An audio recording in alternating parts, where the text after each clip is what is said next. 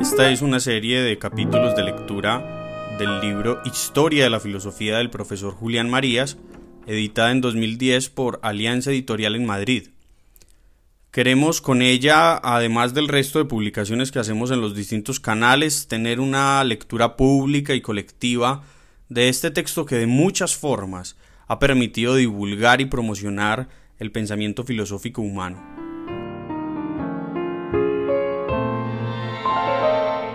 Través del enlace que aparece en cada uno de los capítulos ustedes pueden enviar mensajes de voz o incluso mensajes escritos sobre la lectura personal que cada uno vaya haciendo y esto podría ayudar a que construyamos juntos precisamente esta lectura pública y colectiva, así que los invitamos a que si tienen comentarios o si tienen preguntas incluso, o si tienen simplemente una opinión, una observación que hacer sobre su propio proceso de lectura o sobre los temas que se trate en cada capítulo, pues que nos lo envíen y con el mayor de los gustos y con la mayor de las emociones, eh, lo recibiremos y podremos conversar entre todos.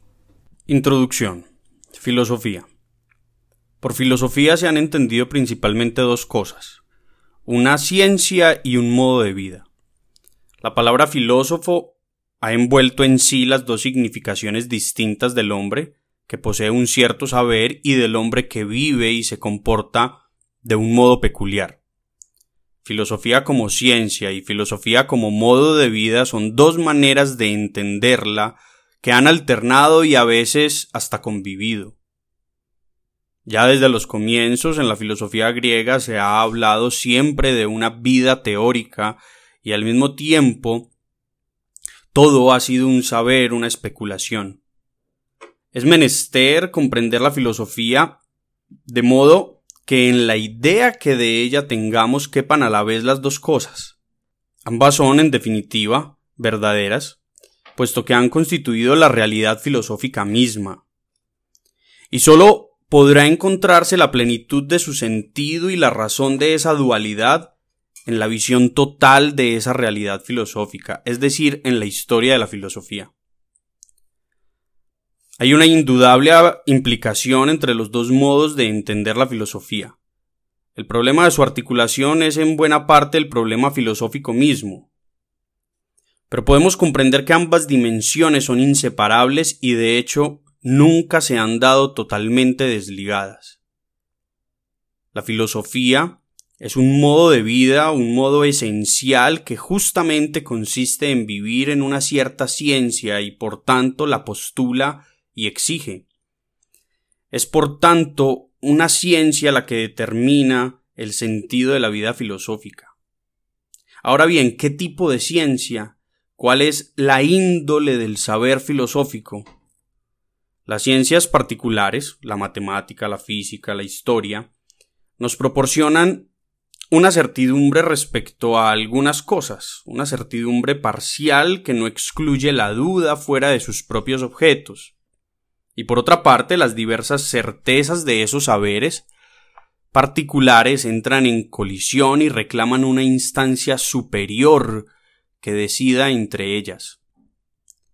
El hombre necesita, para saber en rigor a qué atenerse, una certeza radical y universal desde la cual pueda vivir y ordenar en una perspectiva jerárquica las otras certidumbres parciales. La religión, el arte y la filosofía dan al hombre una convicción total acerca del sentido de la realidad entera, pero no sin esenciales diferencias. La religión es una certeza recibida por el hombre, dada por Dios gratuitamente, revelada. El hombre no alcanza por sí mismo esa certidumbre, no la conquista ni es obra suya, sino al contrario. El arte significa también una cierta convicción en que el hombre se encuentra y desde la cual interpreta la totalidad de su vida. Pero esta creencia de origen ciertamente humano no se justifica a sí misma, no puede dar razón de sí, no tiene evidencia propia y es en suma irresponsable. La filosofía, por el contrario, es una certidumbre radical, universal, que además es autónoma, es decir, la filosofía se justifica a sí misma, muestra y prueba constantemente su verdad. Se nutre exclusivamente de evidencia. El filósofo está siempre renovando las razones de su certeza, dice Ortega. La idea de la filosofía.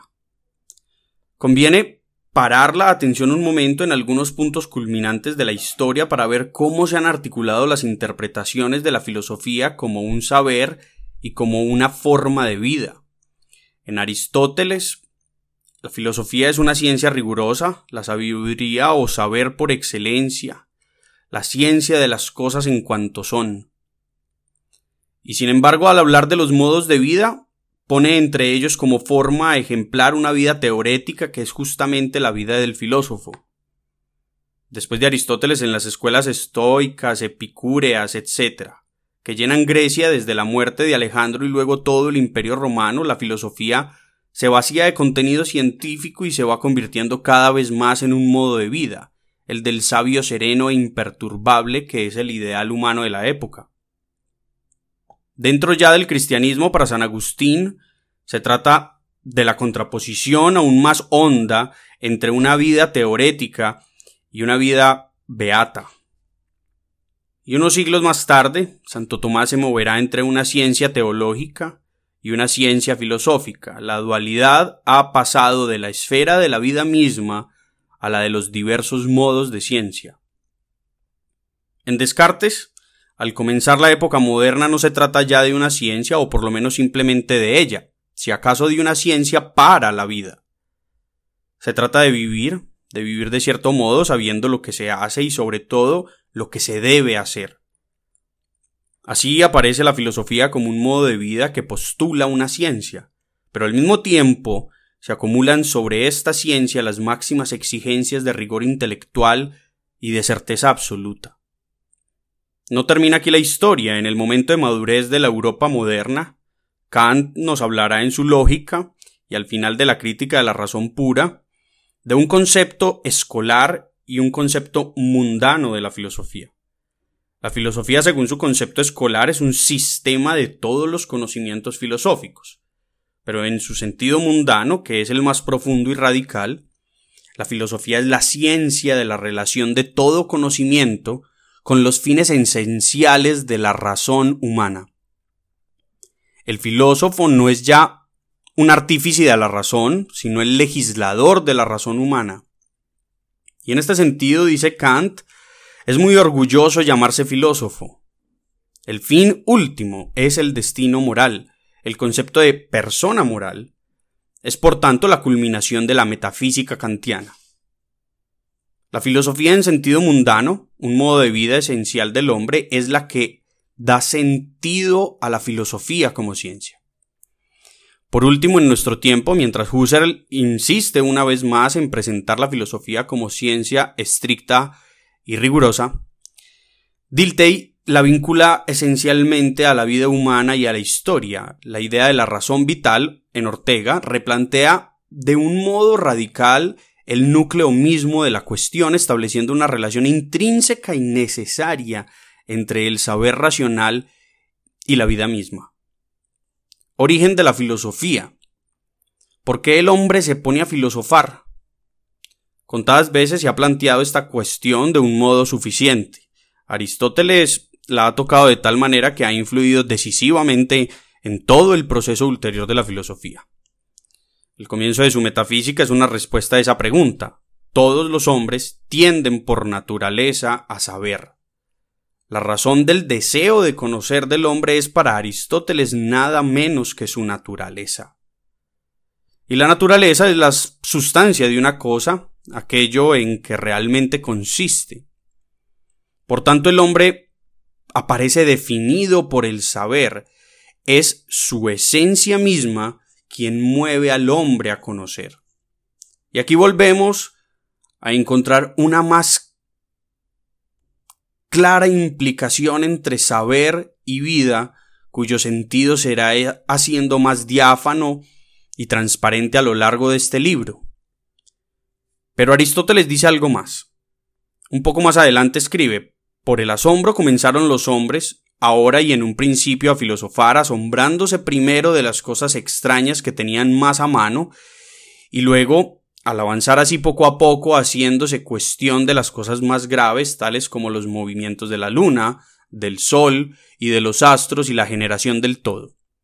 Tenemos pues como raíz más concreta del filosofar una actitud humana que es el asombro. El hombre se extraña de las cosas cercanas y luego de la totalidad de cuanto hay. En lugar de moverse entre las cosas, usar de ellas, gozarlas o temerlas, se pone fuera, extrañado de ellas, y se pregunta con asombro por esas cosas próximas y de todos los días que ahora por primera vez aparecen frente a él por tanto solas, aisladas en sí mismas por la pregunta ¿qué es esto? En este momento comienza la filosofía. Es una actitud humana completamente nueva que se ha llamado teorética por oposición a la actitud mítica.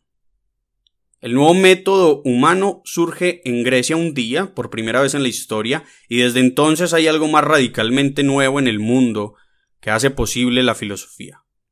Para el hombre mítico, las cosas son poderes propicios o dañinos con los que vive y a los que utiliza o rehuye.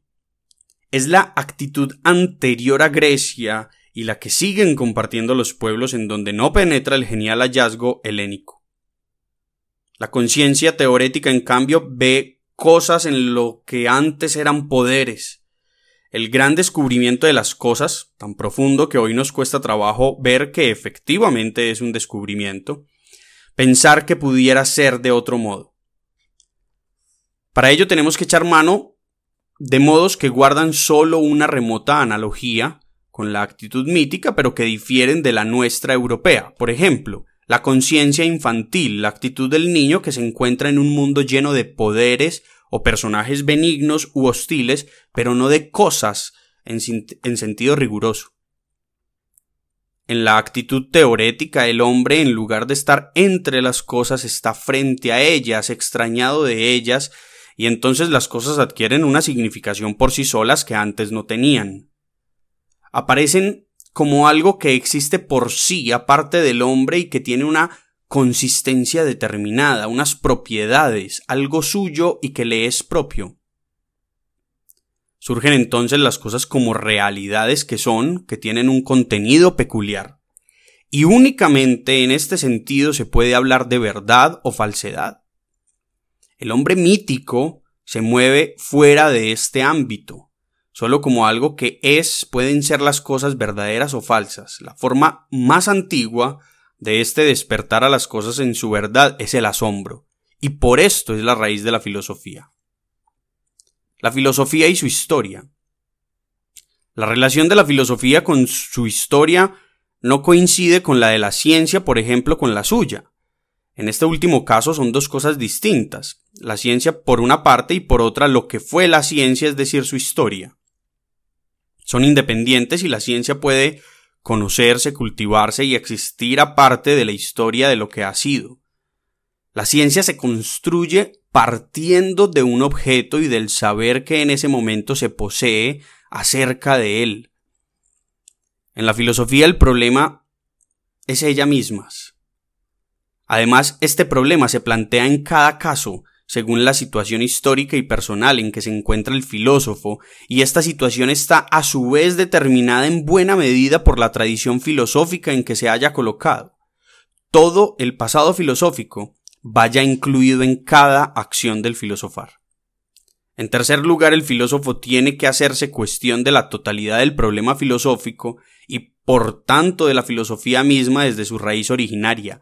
No puede partir de un estado existente de hecho y aceptarlo, sino que tiene que empezar desde el principio y a la vez desde la situación histórica en que se encuentra. Es decir, la filosofía tiene que plantearse y realizarse íntegramente en cada filósofo, pero no de cualquier modo, sino en cada uno de un modo insustituible, como le viene impuesto por toda la filosofía anterior.